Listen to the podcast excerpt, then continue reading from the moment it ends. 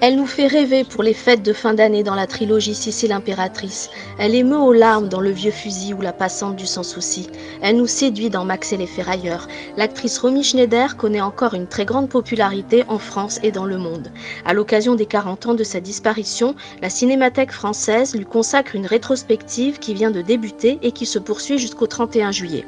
Actrice européenne avec une carrière qui débute en Allemagne et qui se poursuit en France, Romy Schneider est devenue rapidement une icône du cinéma international grâce à des films qui ont marqué à jamais l'histoire du cinéma.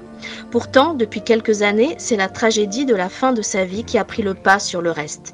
Il est en effet plus vendeur de présenter une femme marquée par la mélancolie et les névroses, surtout si celle-ci était d'une beauté fracassante et l'une des plus grandes artistes de l'histoire du cinéma.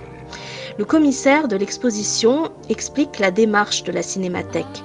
Avec Romy, on a voulu s'attacher qu'à cela, la tragédie d'une vie trop courte qui devait obligatoirement cacher d'autres drames, d'autres douleurs que ces films permettaient de transcender.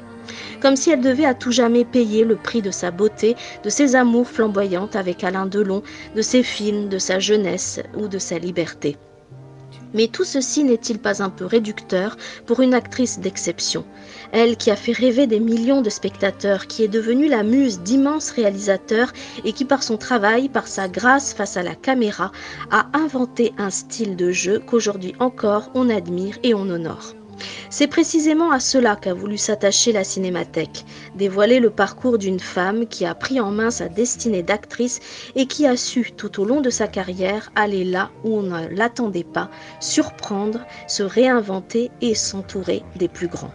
Car les réalisateurs avec qui elle a travaillé, de Claude Sauté à Luchino Visconti, s'accordent à parler de son génie virtualité d'une actrice, une professionnelle acharnée du travail, passionnée et attachée aux moindres détails, une femme libre malgré tout assaillie de doutes et de questions sur sa légitimité.